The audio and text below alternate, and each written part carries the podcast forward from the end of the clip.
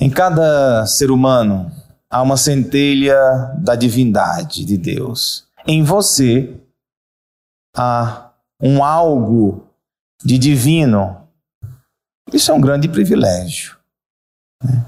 Olhar para mim, ou me olhar no espelho e dizer: tem um algo de divino em mim, um algo de Deus em mim.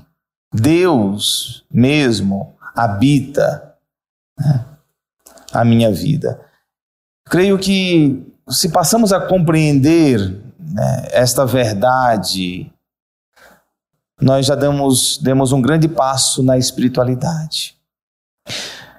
No Evangelho de João, capítulo 1, João conta o Natal de Jesus de uma outra maneira, de uma maneira mais teológica. Ele fala: no princípio era a palavra, e a palavra estava com Deus, e a palavra era Deus. No princípio estava ela com Deus. E aí, mais adiante, ele diz: E a palavra se fez carne e habitou entre nós. Esta é a forma de João falar do Natal. E a palavra se fez carne e habitou entre nós. Ou seja, é como querendo dizer: E o menino nasceu né, do seio de Maria, né, e a sua luz brilhou, e ela colocou numa manjedoura. Aqui está a maneira que João conta o nascimento de Jesus. E a palavra se fez carne e habitou entre nós.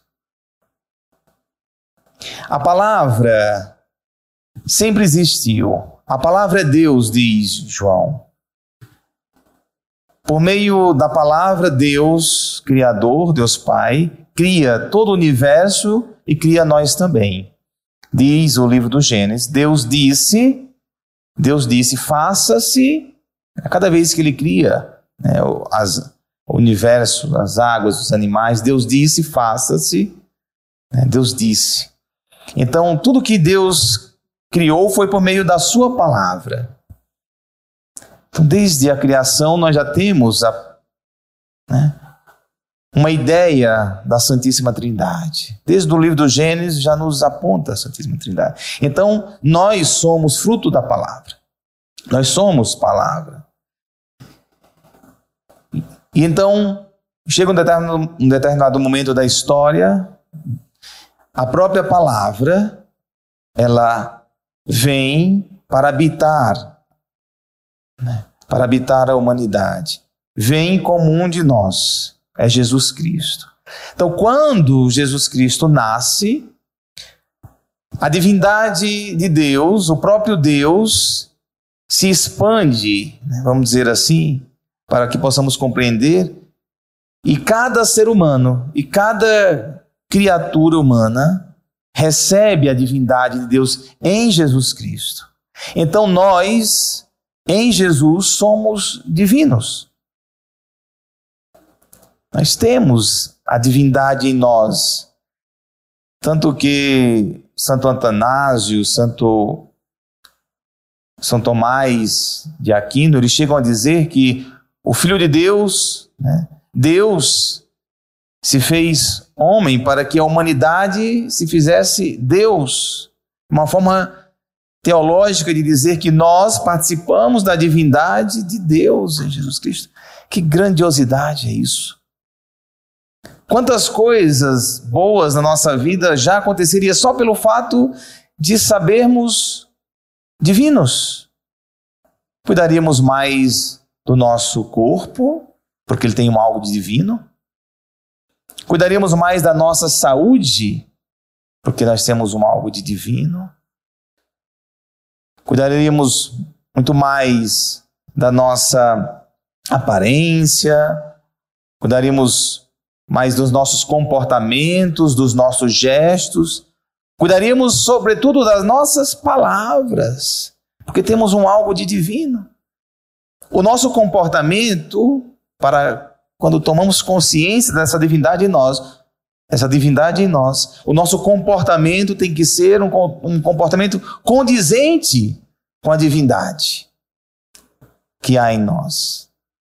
Por isso que o pecado ele acaba nos distanciando de Deus, porque nós ferimos né, essa divindade que há em nós.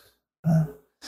E espiritualmente falando, nós, ao sermos divinos e termos a centelha da divindade dentro de nós, nós somos chamados a essa santidade em Deus, que passa pela humildade, que passa pela simplicidade, que passa pelo cuidado, como né, nós já falamos.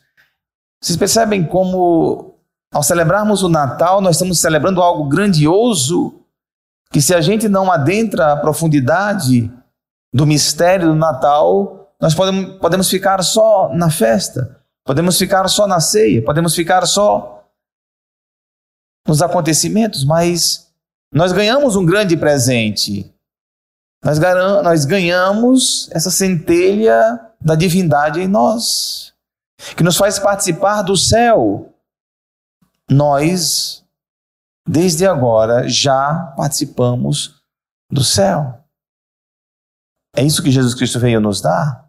Agora, se nós não nos damos, não cuidarmos, nós podemos pouco a pouco estar perdendo aquilo que nós temos, nos distanciando e quando nós vivenciamos a vida divina, porque nós temos uma vida terrena que nos atrai muito, nós temos uma vida terrena que nos absorve muito, e é necessário né, fazermos um esforço para vivermos a vida divina, essa vida divina, quando vivemos na oração, na participação da missa, eleva a nossa alma de tal maneira que somos capazes de, exper de experimentar esta alegria divina, essa alegria do Natal, todos os dias da nossa vida.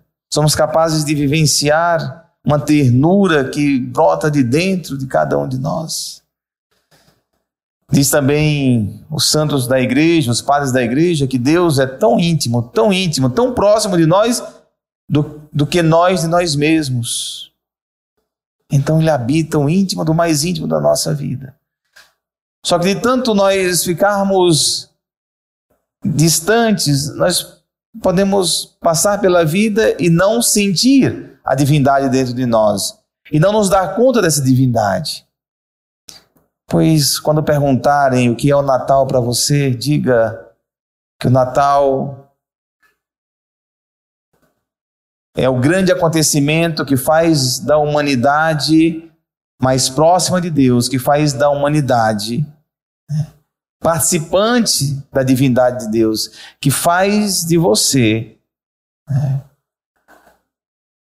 alguém que habita o coração de Deus. Isso é celebrar o Natal. E aqui na, na leitura da carta aos Hebreus, que a gente escutou, capítulo 1, fala da palavra também. Muitas vezes e de muitos modos falou Deus outrora aos nossos pais pelos profetas. Deus falava pelos profetas, ontem na homilia a gente falou sobre isso. Nesses dias, que são os últimos, ele nos falou por meio do Filho, a quem ele constituiu o herdeiro de todas as coisas, pelo qual também ele criou o universo pelo qual também ele criou o universo. Por meio da palavra, Deus cria o universo. Ele sustenta o universo com o poder de Sua palavra. Todo o universo é sustentado pelo poder da Sua palavra. Se você quer alimentar a sua alma, pega a Bíblia e lê. Pega um texto bíblico e lê. Pega os salmos, pega os evangelhos, pega e lê e lê. A sua alma, cada palavra lida, meditada, estará sendo alimentada. Porque Deus sustenta o mundo por meio da sua palavra. A palavra de Deus. Vocês, vocês sabem que na missa a missa gira em torno dessas duas mesas. A mesa da palavra, que é o nosso primeiro alimento, esse alimento que estamos tendo agora é da palavra. Depois, a mesa da Eucaristia, o próprio Cristo. Porque a igreja entendeu desde o começo e ficou claro que a alma se alimenta da palavra, se alimenta do Cristo. É, o Verbo que se fez carne habitou entre nós. Que tudo isso que estamos falando agora seja para nós motivo de alegria. Que nós jamais olhemos para a vida com desprezo, que, que jamais olhemos para a vida com tristeza, sempre olhemos para a vida com otimismo. O Natal do Senhor deve fazer de nós pessoas otimistas, pessoas entusiasmadas, tanto que a palavra entusiasmo é enteos, enteos, ter Deus dentro, entusiasmo. Então nós somos chamados ao entusiasmo, a ser um entusiasta.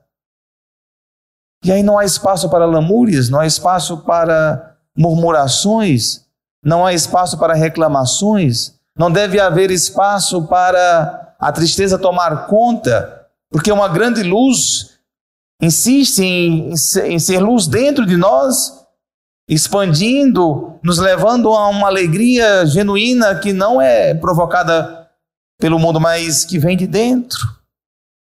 Por isso que o mistério do Natal ele é grandioso para ser celebrado, para ser meditado. Então, que nesse novo ano, todo ano seja iluminado, abençoado pelo mistério do Natal. Que o espírito natalino seja para santificar todos os dias da sua vida nesse novo ano. O espírito do Natal, que é o nascimento do Cristo, Deus conosco, inspire você. Você seja inspirado, inspirada pela, pelo espírito Natal que tem toda essa profundidade que acabamos de, de meditar. Somos um algo de Deus neste mundo. Temos uma divindade. Somos divinos. E isso por si só já deve trazer uma alegria para nós e nos comportarmos segundo esta grandeza. Por isso que os cristãos são chamados a ser luz. E Jesus Cristo diz: Vós sois sal da terra e luz do mundo. Nós somos chamados a ser luz, a iluminar também, porque já há uma luz dentro de nós que é o próprio Cristo. Que tenhamos nesses dias, celebramos o Espírito Natalino, momentos de meditação para assimilarmos essa verdade dentro de nós que ao olharmos para o espelho, olhe para alguém que é divino, se ache bonito, se ache bonita, que tem pessoas que olham no espelho e se acham feio. Já tenho escutado isso por aí. Acha feio. Como é que vai achar a obra de Deus feia? Há uma beleza em todos nós. Há uma beleza, um encanto em cada um de nós. Somos belos, somos bonitos. Olhe para você no espelho e veja a luz de Deus e deixe essa luz resplandecer para outras pessoas. Não fique com os negativismo embarreirando a luz que você é, que está em você. A luz é o próprio Deus que ilumina a sua vida, ilumina a vida de outras pessoas. Louvado seja o nosso Senhor Jesus Cristo.